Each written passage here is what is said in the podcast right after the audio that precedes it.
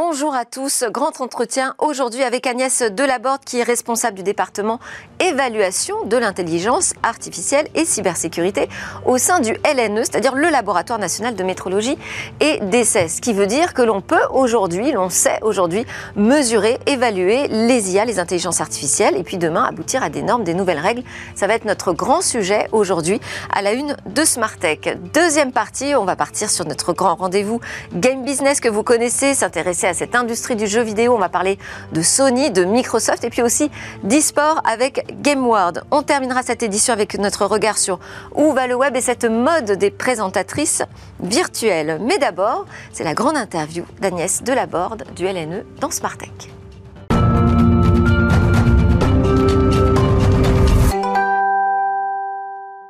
Je suis en compagnie d'Agnès Delaborde. Merci beaucoup d'être avec nous en plateau dans Smartech. Agnès, vous êtes la responsable du département évaluation de l'intelligence artificielle et cybersécurité du LNE. LNE, donc Laboratoire national de métrologie et d'essais. Ça veut dire qu'on sait aujourd'hui euh, mesurer, évaluer l'IA, les algorithmes. Qu'est-ce qu'on sait faire en la matière?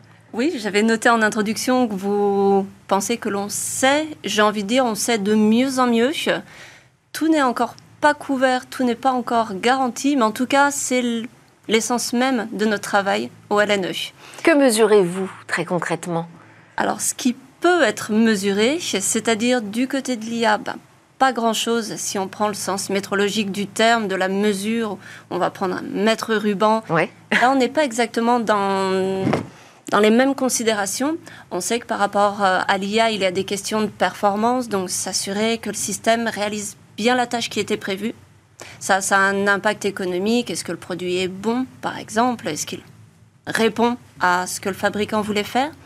Mais on va alors estimer, on n'emploiera pas forcément mesurer, euh, pour rester précis, ce qu'on va essayer d'estimer, de quantifier, de qualifier.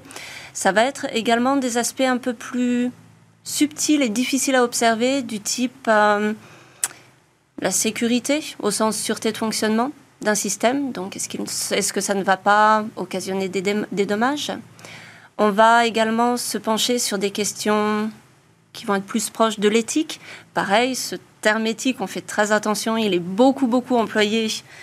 Donc, on essaye, bon, on va parler peut-être d'impact sociétal, s'assurer que l'IA ne va pas porter préjudice aux citoyens, par exemple, aux consommateurs ou même au public qui n'a rien demandé et qui n'utilise pas l'IA, mais qui pourrait être impacté. Alors, il y, a beaucoup de choses dans, ce que vous dites. On va essayer de prendre les choses une par une. Déjà, est-ce que ça vous demande d'avoir accès au secret de fabrication, c'est-à-dire à, l'algorithme? Pas toujours. Pas toujours. Pas toujours, parce que, alors, on a la possibilité de l'avoir dans le cadre de nos différents échanges avec l'industrie, euh, selon le type de contrat, selon le type de projet parfois, on a accès, on peut interagir avec les développeurs, on peut être dans le secret de la fabrication. Si une entreprise vient vous voir d'ailleurs, par exemple, pour certifier euh, une IA ou un algorithme. Évaluer ou certifier. Et euh, dans ces cas de figure, oui, on peut avoir accès à certains types d'éléments. Par contre, très souvent, même si on ouvre la boîte, on se trouve face à des systèmes qui sont tellement complexes, des réseaux de neurones où aura beau les voir et les regarder à l'intérieur, ça va pas plus nous indiquer quoi que ce soit.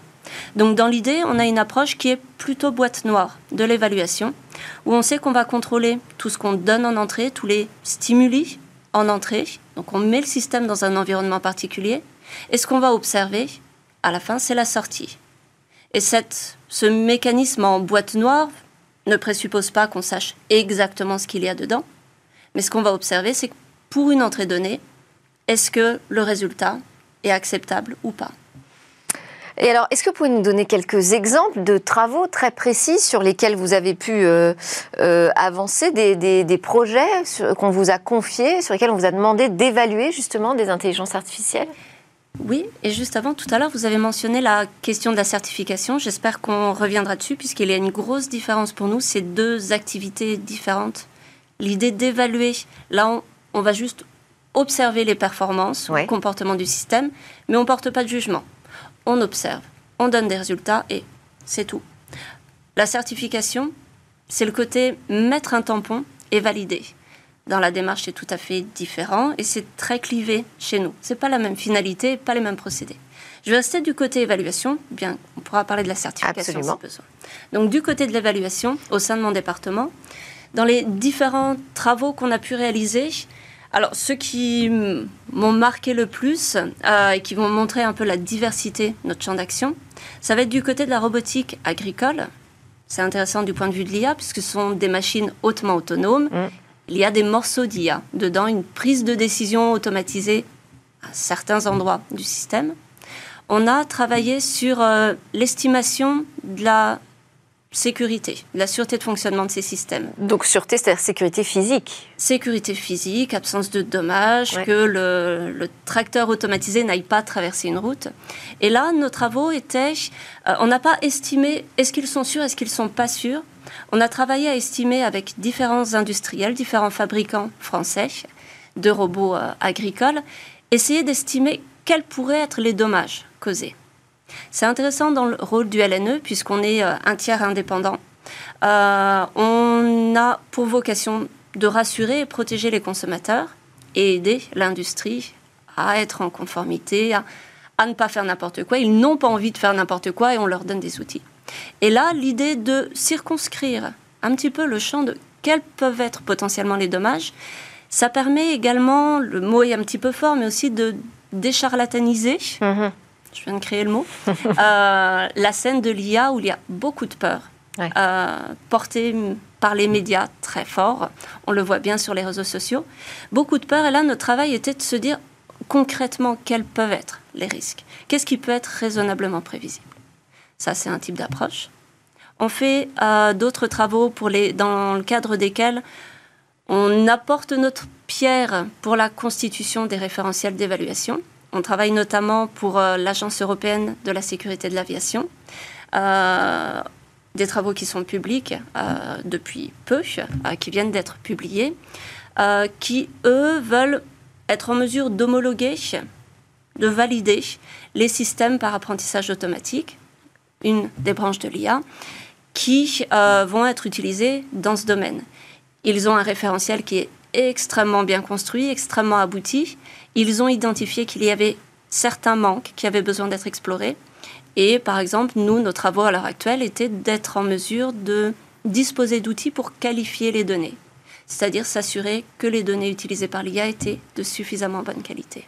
Alors, euh, quel, est le, bilan, le, premier bilan peut-être que vous pouvez tirer des différentes évaluations que vous avez menées? Est-ce qu'on progresse en matière euh, d'intelligence artificielle en France sur nos projets? Je parlais que du point de vue de l'évaluateur.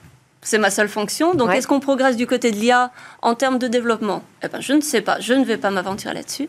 En tout cas, en termes d'évaluation, de capacité de contrôle, de maîtriser l'IA, je trouve qu'on progresse. Au niveau français, au niveau européen, bien sûr, avec l'arrivée de l'EACT. On va dans une direction où, même si encore très très récemment, avec ChatGPT, etc., il y a eu une levée de bouclier assez phénoménale d'un point de vue médiatique euh, par rapport aux performances incroyables de ces systèmes et la peur qu'elles ne soient plus maîtrisables, j'ai envie de dire, l'EACT... Vous, vous n'êtes pas inquiète par les IA génératives?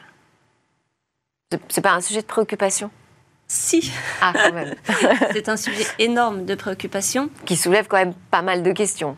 Oui, mais pour lequel on veut. C'est un sujet sur lequel on veut absolument rester confiant.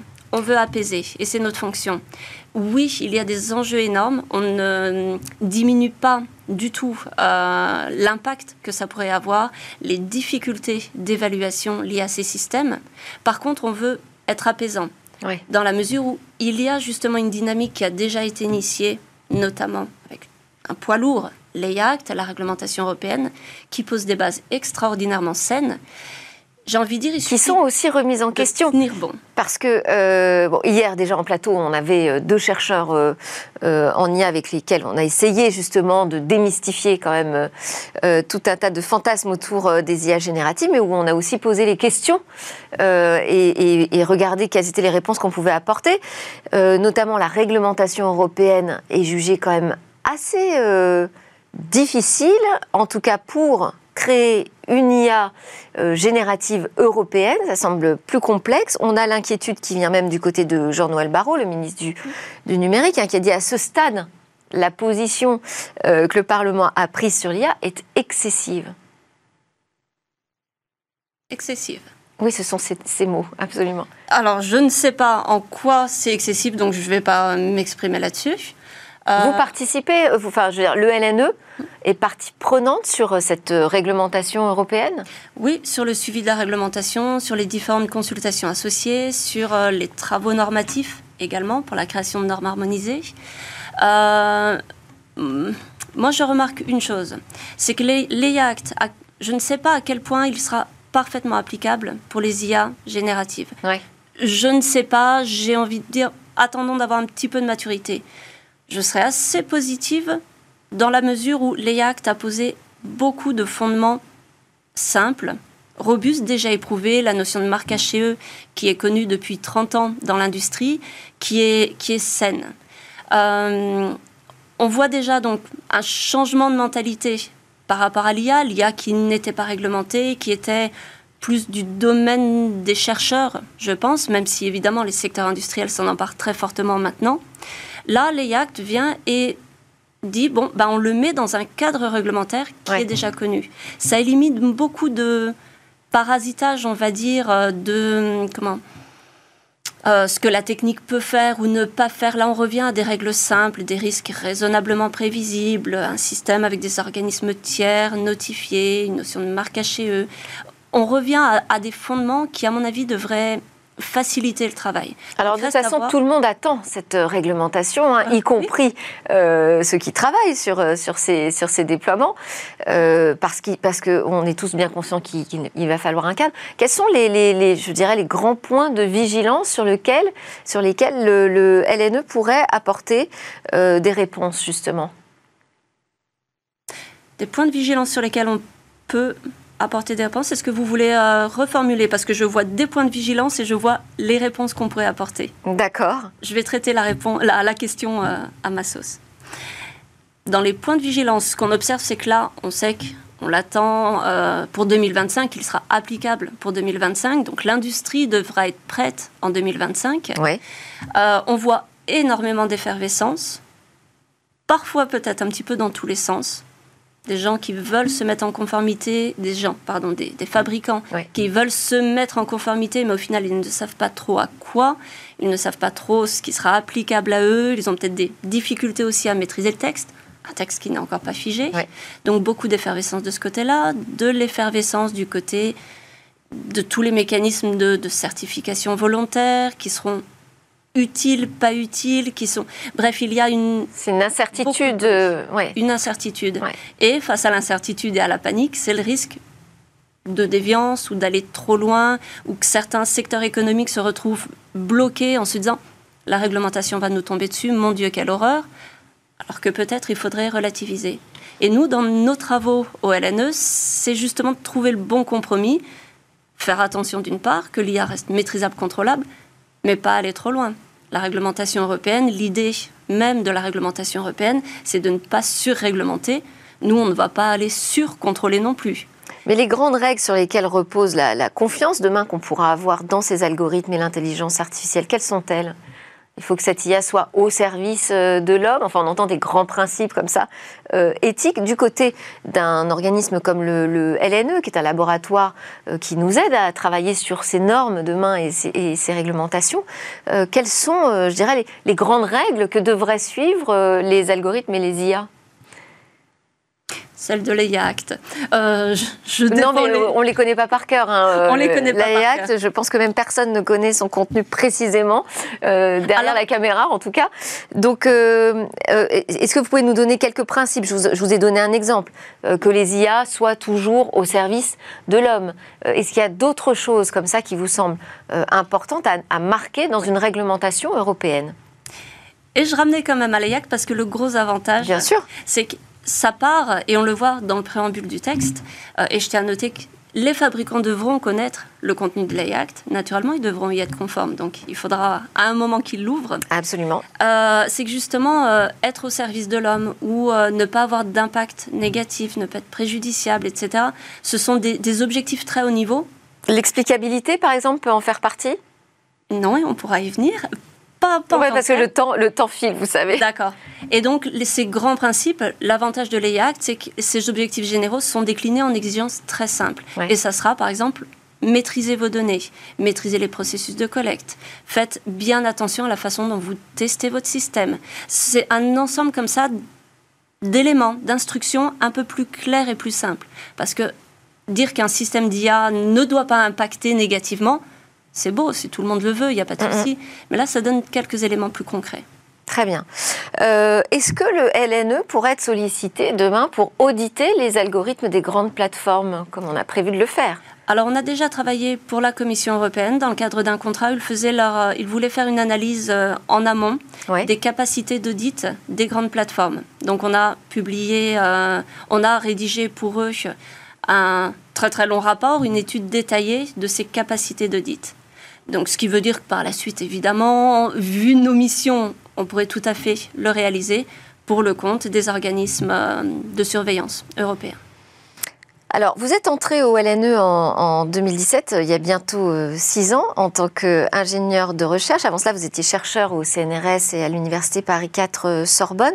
Vos travaux portaient principalement sur la robotique, l'interaction homme-robot. Aujourd'hui, vous êtes donc à ce poste, vous succédez à Guillaume Avrin qui a pris en charge la stratégie nationale pour euh, l'intelligence artificielle, qui est venu d'ailleurs sur ce plateau aussi euh, avant vous. Euh, vous continuez à travailler ensemble. Quel est le, le, lien qui est tissé entre un, institut de, certification, un laboratoire qui travaille sur les normes de demain, et puis les politiques menées au niveau national et européen sur, en matière d'intelligence artificielle. Le LNE est sous tutelle du ministère de l'Industrie, donc le lien avec le gouvernement est constant, nos missions sont fixées par l'État. Euh, les liens avec euh, Guillaume Avrin, bah, naturellement, on se connaissait, donc évidemment, les liens se poursuivent. Euh, après, là où il y a une limite qui est posée, c'est qu'il a une autre mission maintenant qui doit couvrir l'intégralité de l'IA de la CNIA en France. Donc évidemment, il y a un certain cloisonnement. Maintenant, avec les activités du LNE. Euh, donc, bon, par rapport à ça, nous, ce qu'on sait, c'est qu'au moins, Guillaume Avrin, de par son, son passé, est conscient de ces problématiques, fortement conscient de ces problématiques de contrôle de l'IA et qu'il sait également, je ne vais pas prendre le risque de parler pour lui, bien sûr, mais on, sait ce qu'il sait, euh, ces problématiques de, de maîtrise et de contrôle de l'IA. Et aussi d'impact de, la réglementation sur l'industrie Parce que. Pleinement conscient, le LNE est orienté industrie. Donc, naturellement, ce qu'on a observé en premier, c'est quel sera cet impact Positif, négatif, et nous, on essaye de limiter cet impact. Que ce ne soit pas trop dur pour l'IA, pour le secteur de l'IA de se mettre en conformité, par exemple. Et vous, avez le sentiment qu'on a avancé euh, ces dix dernières années autour des garde-fous, la manière dont justement on peut réussir à, maîtriser, à mieux contrôler le déploiement des intelligences artificielles? Ah, Je suis désolée d'être redondante, mais oui, oui. l'IA Act. c'est pour moi. Donc c'est quelque chose que vous attendez, parce que pour l'instant, il n'est pas encore entré en vigueur. Tout à fait. Et j'attends avec impatience. J'attends avec impatience qu'on ait bon, passé ce phénomène d'effervescence. Donc on a gagné en maturité déjà sur le sujet aujourd'hui, c'est ça Oui, et qu'on gagne encore plus en maturité, qu'il devienne applicable, que tout s'apaise et que ça rentre dans les mœurs. Merci beaucoup Agnès euh, Delaborde. Avec grand plaisir. Je rappelle que vous êtes la responsable du département évaluation de l'intelligence artificielle et cybersécurité du LNE. Merci d'avoir répondu à toutes mes questions. On va marquer une courte pause Agnès et puis on va parler de game business, de l'industrie du jeu vidéo avec Guillaume Monteux en plateau et son invité.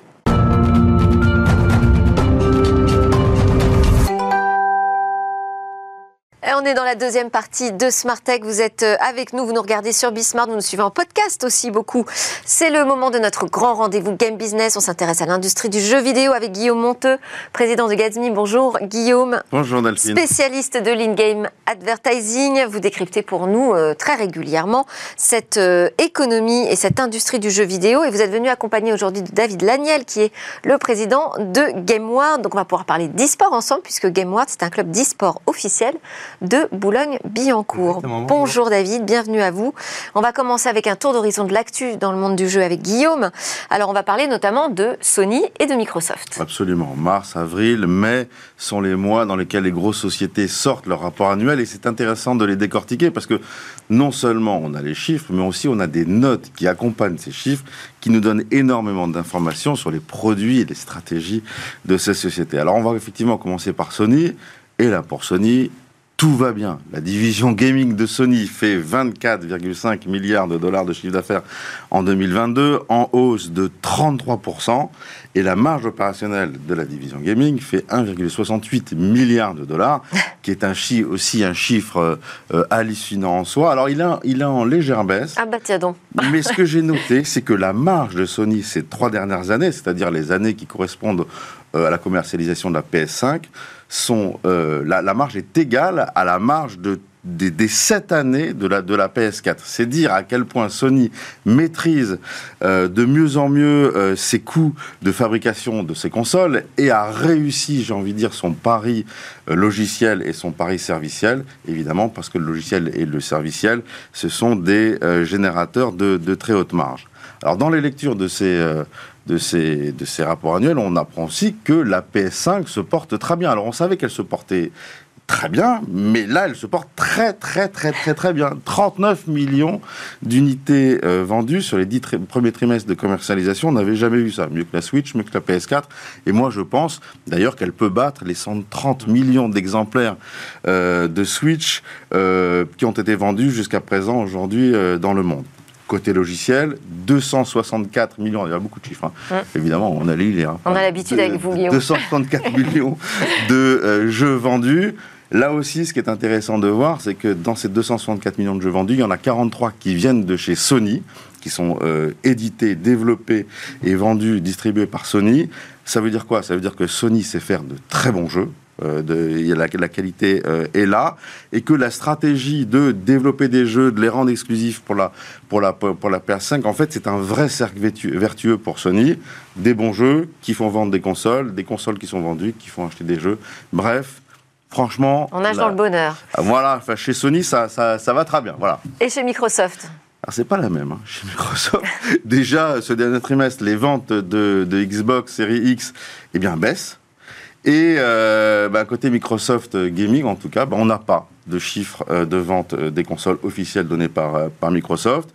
Et, ce depuis 2016, hein, lorsque la Xbox One s'est fait distancer de manière assez, assez flagrante par la PS4, bah, Microsoft a décidé de plus donner de chiffres. Bon, alors on estime quand même qu'à ce jour, c'est vendu 22 millions de Xbox Series X et Series S, ce qui, ce qui est pas mal hein, dans l'absolu, mais ce qui est très inférieur, effectivement, euh, à Sony, et donc, effectivement, j'imagine un peu décevant euh, chez Microsoft. Surtout que, euh, en fait, tous ces chiffres-là, en fait, ils sont ridicules à l'échelle de Microsoft. Pourquoi? Microsoft, c'est 198 milliards de chiffre d'affaires, 83 milliards de dollars débit 83 milliards de dollars de débit.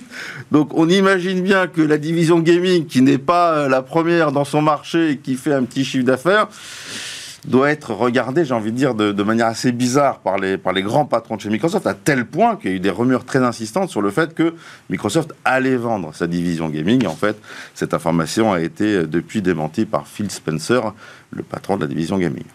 Mais alors, on en est où justement du, rachat Activision Blizzard par Microsoft? On aurait fait la chronique il y a 10 jours, Delphine. on a failli d'ailleurs. je vous aurais dit que les, nouvelles n'étaient pas très bonnes pour Microsoft, mais là, il y a un petit peu de ciel bleu. Euh, en, quelques mots, euh, je, vais, je vais juste rappeler le, contexte. Le 18 euh, janvier 2022, Microsoft annonce au monde entier qu'ils vont racheter Activision Blizzard pour une somme euh, pharaonique du jamais vu, 69 milliards de dollars. Donc Activision Blizzard, c'est Warcraft, c'est Starcraft, euh, c'est Overwatch, c'est Diablo, euh, c'est Candy Crush. Bon, c'est des, licences qui sont rigoureusement énormes. Évidemment, quand Microsoft annonce ça, Sony et tous les acteurs du, cloud gaming se mettre vent debout pour faire annuler cette vente.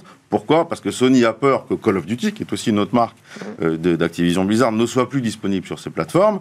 Et tous les acteurs du cloud gaming aussi ont peur que toutes ces, toutes ces IP, toutes ces, tous ces jeux ne soient plus disponibles que au travers du euh, cloud gaming euh, de Microsoft. Bref, tout le monde a peur que Microsoft tire un avantage concurrentiel trop important de cette acquisition. Donc on a les concurrents de Microsoft qui font appel aux autorités de régulation pour bloquer ce rachat et... Alors ils ont fait appel à toutes les autorités de régulation possibles. Hein. Les Anglais, les, les, Européens, les Asiatiques, les Américains évidemment. le premier à s'être prononcé, c'est euh, l'Angleterre. Alors Microsoft avait fait des concessions, notamment à Sony, en disant maintenant, Sony, euh, le, jeu Call of Duty sera disponible pendant les dix prochaines années euh, à Sony. Mais ça n'a pas suffi euh, pour les autorités anglaises pour donner leur achat et ils se sont prononcés contre eh ce rachat. Euh, à la grande surprise, j'ai envie de dire, de, la, du monde entier. En plus, en plus c'était, c'était les premiers, si vous voulez, à s'exprimer. Alors depuis le ciel bleu dont je parlais tout à l'heure, c'est que les autorités de régulation européennes ont dit oui pour, pour ce rachat. La Corée a dit oui, la Chine a dit oui, le Japon a dit oui. Maintenant, il reste une prochaine étape importante pour Microsoft qui est les États-Unis avec la FTC. Mais quand même, quelle est la suite là maintenant qu'on a l'autorité britannique qui a dit non? Bah, L'autorité britannique a dit non, bah, Microsoft fait appel donc de, de, cette décision, va donner des gages supplémentaires, notamment aux acteurs de cloud gaming, parce que c'est notamment pour ça que euh, l'autorité anglaise a dit, a dit non, à l'instar de ce qu'ils ont fait avec Enware euh, en, Espagne là tout, tout récemment. Et on dit voilà, on va permettre à tous les acteurs du cloud gaming de pouvoir vendre euh, et commercialiser l'ensemble des, IP d'Activision. Et puis, euh, voilà, en fait, ils, font, ils font appel. Ils, ont même menacé l'Angleterre de dire, mais voilà, si, in fine, l'autorité de régulation dit non de manière définitive, y compris un appel, peut-être nous commercialiserons pas euh, nos produits Xbox. les Britanniques. voilà. Ah c'est un peu du bluff, mais voilà, c'est quand même ce qu'ils ont dit. Hum. Et alors, qu'est-ce qui se passe pendant ce temps chez euh, Activision Blizzard? Alors, c'est une, une, très bonne question. Alors, chez Activision Blizzard, on se pose pas mal de questions, mais en vrai, tout va bien. 7 milliards euh, de dollars de chiffre d'affaires en 2022, c'est en, légère régression par rapport à 2021, qui était une très bonne année pour Activision Blizzard.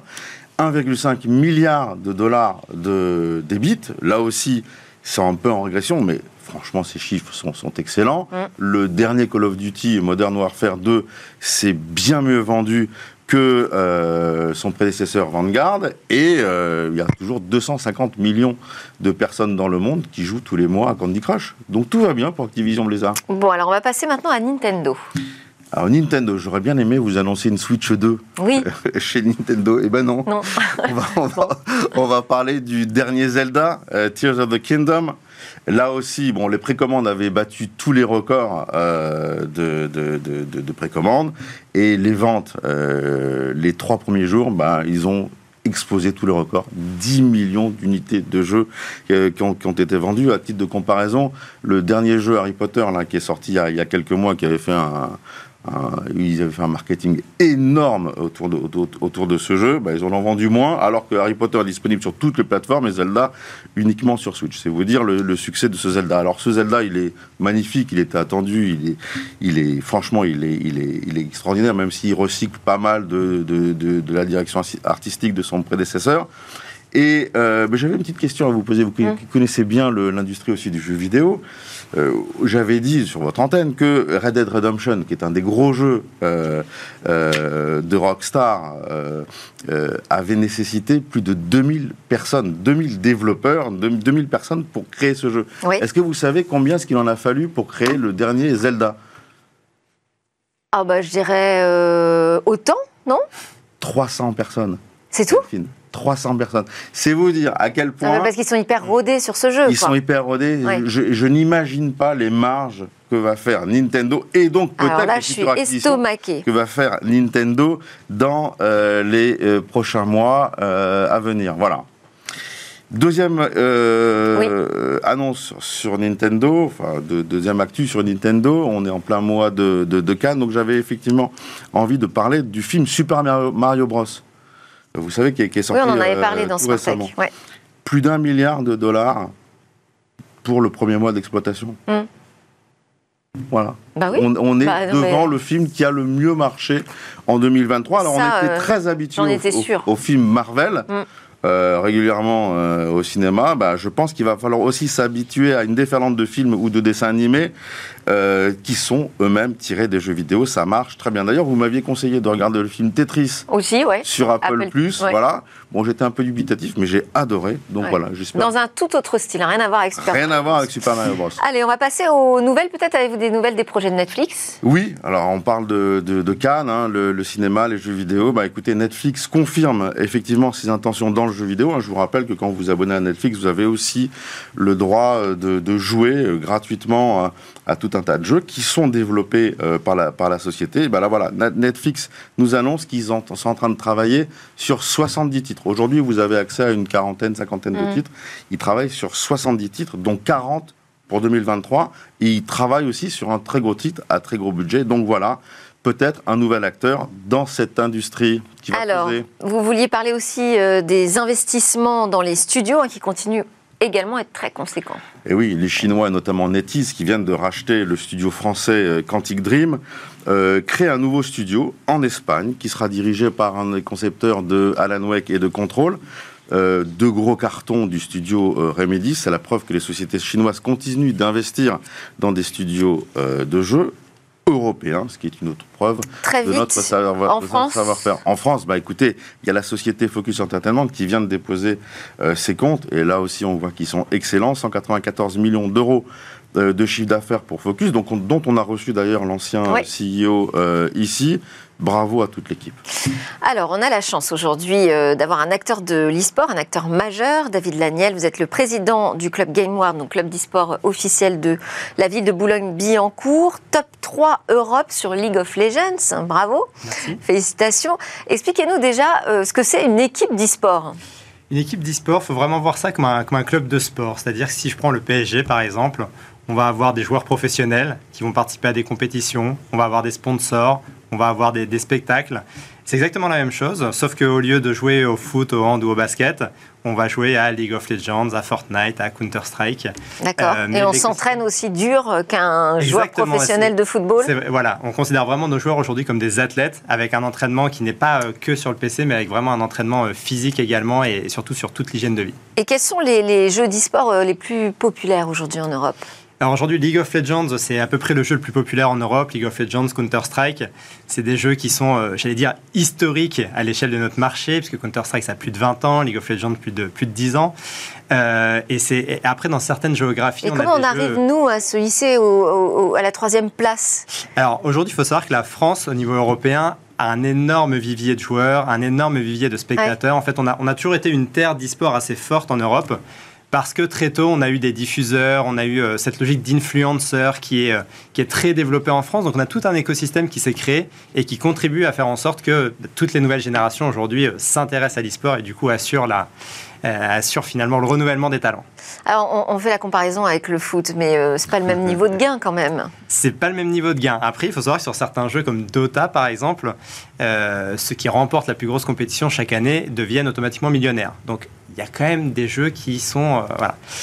Après, Donc votre club, par exemple, c'est un club riche dans, dans l'e-sport? Alors, en l'occurrence, nous, on se concentre surtout sur des jeux où les prize pools ne sont pas forcément les plus élevés. Parce que ça vient parfois au détriment de la structuration. Les prize pools, sont quoi? Les gains? Voilà, les gains, exactement. Les gains de tournoi. OK. Euh, parce qu'un jeu comme League of Legends, par exemple, euh, on peut remporter le championnat du monde, ça va même pas rapporter, je crois que cette année c'était à peu près 500 000 euros pour les gagnants, ah pour l'équipe, à répartir avec les joueurs, etc. Pas, c'est beaucoup, mais c'est pas non plus énormissime par rapport à certains sports qu'on connaît. Donc en fait, c'est nous, on est sur des jeux comme League of Legends qui se structurent plutôt avec des, partages de revenus un peu, on va dire, en, backstage, c'est-à-dire que ça va vraiment contribuer à pérenniser l'écosystème euh, plutôt qu'à apporter énormément de gains juste aux vainqueurs et, en délaissant un petit peu tous les autres. Donc, c'est-à-dire sur les gains, il y a une partie qui va au club voilà, très souvent. Et une autre qui est répartie entre les joueurs. historiquement, de manière égalitaire. Tout passe par les joueurs, tout passe par les clubs, pardon. Mais historiquement, il y a une grande partie qui revient aux joueurs. Voilà, c'est comme ça un peu que l'écosystème s'est créé parce qu'au début c'était très amateur, donc en fait il y avait très peu de rémunération, du coup les, gains étaient principalement euh, donnés aux joueurs. Ça a peu évolué par rapport à ça. Euh, mais en revanche, effectivement, le, but, c'est pour nous d'être sur des, des, scènes qui sont très structurées comme League of Legends et qui permettent de développer des histoires euh, autour. Moi, je trouve ça formidable qu'on ait en France des équipes, et notamment Gayward, qui rivalisent avec les, équipes asiatiques et les équipes américaines, des très très grosses équipes qui ont des très très gros budgets. Et moi, je suis allé euh, chez vous, chez GameWorld à Boulogne-Billancourt, et j'étais surpris par le niveau de professionnalisme, non seulement de, des équipes, mais aussi des installations qui sont mises, euh, qui sont mises euh, à, leur, à leur disposition. David, j'avais une question à vous poser. Aujourd'hui, dans, dans, dans, dans, votre budget, les, marques, elles, vous suivent volontiers dans le, dans le sponsoring de, vos équipes Et, est-ce qu'il y en a qui, qui, vous suivent plus facilement que d'autres? Hum. Alors, ce qu'il faut bien voir, c'est qu'effectivement, l'intérêt aujourd'hui de l'e-sport pour une marque, c'est qu'on va toucher toutes les nouvelles générations. On va hum. toucher les, les 15-35 ans, mais voire même des plus jeunes. Et ça, ça intéresse énormément les marques, notamment celles qui sont déjà habituées au sponsoring. Parce que la problématique du sport aujourd'hui, c'est que chaque année, l'audience prend un an. Mm. Très difficile de renouveler les, audiences. Donc forcément, quand on veut s'intéresser aux jeunes, que ce soit parce qu'on a des produits ou des services destinés aux jeunes, que ce soit en termes de recrutement, parce qu'en fait aujourd'hui on voit la tension aussi qu'il peut y avoir sur le marché du travail, des profils à appétence digitale, il y en a énormément dans le monde de l'e-sport, donc on, on, travaille aussi beaucoup avec des marques sur des sujets de recrutement, de marques employeurs. Euh, donc effectivement, il y a de plus en plus de marques qui se tournent finalement vers ce secteur pour des enjeux qui sont euh, très variés. Typiquement, tu peux par exemple, l'année dernière, on a travaillé avec Talent, une énorme ESN, justement qui a des enjeux de recrutement d'étudiants, de recrutement de jeunes diplômés, de fidélisation en interne. Et comme c'est beaucoup de consultants, c'est beaucoup de profils, encore une fois, qui sont euh, beaucoup dans un univers digital, forcément, nous, c'est l'audience qu'on adresse. Euh, ah ben on les connaît bien, Talent d'ailleurs. Euh, comment est-ce que vous expliquez, en revanche, que l'e-sport n'a pas atteint la notoriété du sport? C'est un vrai sujet, c'est qu'effectivement, quand on regarde aujourd'hui les jeux les plus populaires comme League of Legends. Nombre de joueurs impliqués. Ouais. Est-ce que vous avez déjà regardé League of Legends? Ah bah, non. Non. Enfin, en compétition? Oui, mais parce que c'est très très compliqué en fait pour quelqu'un qui ne joue pas. C'est très très compliqué de comprendre ce qui se passe, contrairement au foot. Et ça, ça crée une vraie barrière à l'entrée. En fait, ce qui fait que les gens qui ne sont pas impliqués dans le monde de l'e-sport aujourd'hui, c'est très compliqué de les embarquer. Mm. Donc en fait, c'est essentiellement pour ça qu'on a une audience qui est jeune. Mais du coup, dans 30 ans, les gens comme moi qui aujourd'hui sont qui connaissent tous les codes. Bah oui. Dans 30 ans, je ne vais pas me mettre à regarder du foot du jour au lendemain, je continuerai à regarder de l'e-sport. Et donc, on a un peu ce, finalement ce renouvellement qui va se faire de manière naturelle, euh, effectivement, avec aujourd'hui des générations qui sont plutôt jeunes. Ouais, et puis il y a la bascule hein, de regarder euh, ces compétitions sur Twitch, tout ça arrive petit à petit sur la télé, au milieu du salon, euh, mm. au sein de la famille. Est-ce que vous allez participer aux compétitions olympiques? Alors, c'est un gros sujet, effectivement, l'e-sport dans, les, dans les Jeux Olympiques. On en entend très régulièrement parler. Euh, en tout cas, les JO ont très envie de mettre en avant l'e-sport, visiblement. Voilà, je pense qu'en fait, aujourd'hui, il y a énormément d'enjeux pour les JO. C'est exactement ce qu'on vient de dire. C'est que les JO, bah, ils ont une audience qui est plutôt vieillissante dans l'ensemble mmh. et ils ont besoin de se renouveler. C'est pour ça qu'ils intègrent régulièrement des nouveaux sports, d'ailleurs, qui vont plaire plus aux nouvelles générations. Donc, c'est une bonne nouvelle. L'e-sport s'inscrit dans cette optique-là. C'est une bonne nouvelle oui, globalement, je pense que c'est intéressant. Après, aujourd'hui, est-ce que dans l'e-sport, il y a une vraie attente par rapport à ça? Je suis pas sûr. Euh, mais je pense que ça va dépendre. Pourquoi vous dites ça? Parce qu'un jeu comme League of Legends, par exemple, il a déjà son calendrier compétitif sur toute l'année, qui est hyper blindé, c'est déjà compliqué. Hmm. Aujourd'hui, je suis pas sûr que dans League of Legends, il y ait des vraies dates à consacrer au JO, par exemple. Ah oui. Euh, et est-ce qu'il y a un intérêt pour l'éditeur aussi d'aller là-dessus? Je ne sais pas. Cette mise en avant, non? Mondial euh, bah, Comme on l'évoquait, en fait, c'est pas l'audience des JO qui va s'intéresser à League of Legends. Par contre, pour certains jeux un petit peu plus confidentiels, on va dire, en termes d'audience, je pense que ça peut être intéressant. D'ailleurs, c'est ce qu'on voit finalement dans le sport, c'est que c'est pas forcément les jeux les plus populaires d'une manière générale qui profitent le plus des Jeux Olympiques. C'est plutôt des, sports justement qui ont moins de représentation en temps normal. Et je pense que ça va être un petit peu la même chose pour l'e-sport. Alors vous prenez quand la décision? Bah Parce que. Euh, Alors moi je prends pas de décision à ce sujet-là, mais mais non non mais chaque année en fait. Vous allez emmener une équipe vous au JO Alors non, mais chaque année chaque année ça va un petit peu plus loin. C'est-à-dire que là j'ai changé justement il y a quelques jours avec le, head of e-sports justement du CIO euh, parce qu'ils ont pour ambition d'intégrer justement de plus en plus de jeux e-sport. Alors, au début, on a beaucoup parlé de, de, jeux en fait, qui se rapprochaient plutôt du monde du sport, comme Zwift sur le vélo, comme euh, Virtual Regatta sur de la voile. Euh, donc, le but, c'est d'aller toujours un petit peu plus loin pour aller chercher les vraies audiences, parce que je ne l'ai pas précisé tout à l'heure, mais aujourd'hui, FIFA, la simulation de jeux de foot ou NBA 2K de simulation de basket, autant on a énormément de joueurs, autant il n'y a pas des grosses audiences e-sport, parce que si on aime ces sports-là, on les regarde en vrai. Eh ben voilà, merci beaucoup à tous les deux. Merci Guillaume Gadsmi et Daniel Laniel de euh, GameWard, que je ne me mélange pas entre vous deux quand même. Allez, on termine avec notre regard sur Oval Web. Eh bien, peut-être que demain, Smartech sera présenté par une présentatrice virtuelle. Ce serait dommage. Bon, oui, non plus, je crois pas trop pour l'instant. Et si demain votre bulletin météo était présenté par une IA, eh bien vous savez quoi? En Suisse, c'est déjà le cas. Depuis le 3 avril, la chaîne M le Média a confié la présentation de son bulletin à un avatar. Voici Jade, la nouvelle présentatrice météo créée par l'intelligence artificielle. Cheveux tirés, jean, haut blanc, gilet léopard. Elle a tout d'une vraie personne. L'IA a bien fait son travail car même son attitude et sa façon de s'exprimer collent avec le style habituel des présentatrices météo. Bon, si on regarde d'un peu plus près, on peut deviner qu'il y a un hic. Son regard très fixe, sa gestuelle saccadée, ce n'est pas encore parfait donc, mais la chaîne explique qu'elle n'a pas trouvé de candidat compétent pour ce poste et donc en attendant de trouver la perle rare, c'est donc une IA qui fera le travail. Malgré tout, son potentiel reste limité. Jade ne fait que décrire une carte comme le ferait un contenu en audio description. Les informations sont succinctes, contrairement à ce que pourrait développer un vrai météorologue. Et puis surtout se pose la question de la confiance. Peut-on se fier à ce que dit cette fausse présentatrice La chaîne assure de son côté que l'ensemble de ses paroles est contrôlé en amont par la direction euh, éditoriale. Cette initiative n'est en tout cas pas la première dans l'univers des médias. En Chine et au Koweït, deux chaînes ont déjà fait des tests avec des présentatrices virtuelles, deux nations peu reconnues, il faut le dire, pour le respect de la liberté d'expression au sein de la presse. Et vous, qu'en pensez-vous? C'était Smart Tech. Merci beaucoup à mes invités Guillaume Monteux, président de Gazmi, David Laniel, président de GameWard. Merci à vous de nous suivre très régulièrement sur la chaîne Bismart en podcast et en replay. On se retrouve bien évidemment dès demain. On va débriefer des grandes actus de la tech.